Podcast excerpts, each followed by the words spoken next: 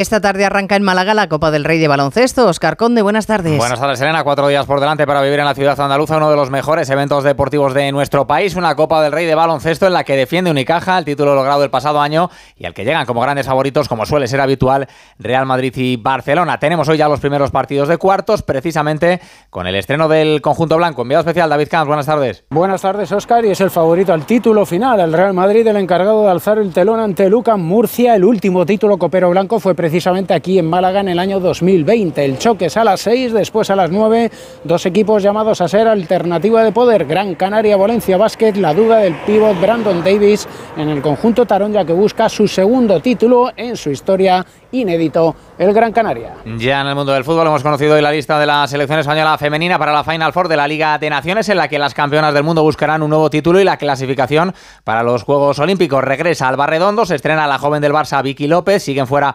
León y Patrick Guijarro y entran dos futbolistas lesionadas como Teria Belleira y Alexia Putellas, cuya participación es toda una incógnita. Habla la seleccionadora Monse Tomé de la recuperación de Alexia. Sabemos que es una jugadora importante para el equipo, es nuestra capitana, eh, una jugadora que tiene que estar en estos partidos. Y sabemos que está en un proceso de, de, readaptación con su club. Tenemos la confianza de que pueda estar, pero tenemos que ver también pues, su proceso con mucho cuidado.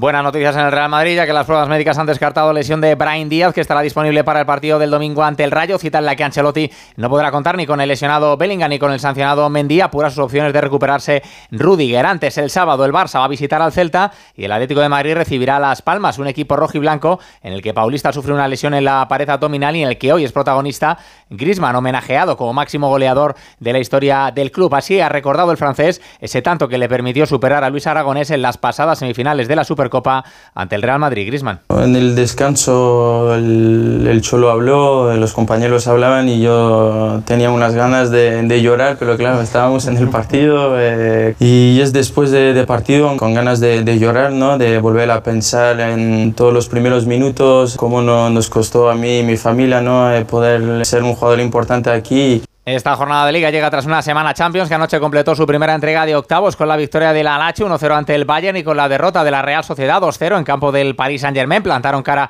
los donostiarras a los que les penalizaron dos errores defensivos en los dos goles encajados. Esa semana de fútbol europeo la va a completar hoy el Betis con su estreno en la Conference League, partido de ida de 16 avos de final en el Villamarín ante el Dinamo de Zagreb y en los mundiales de natación. En juego ya el partido de semis de la selección española masculina de waterpolo ante Italia, de momento con empate a dos. El combinado femenino buscará mañana el bronce ante Hungría.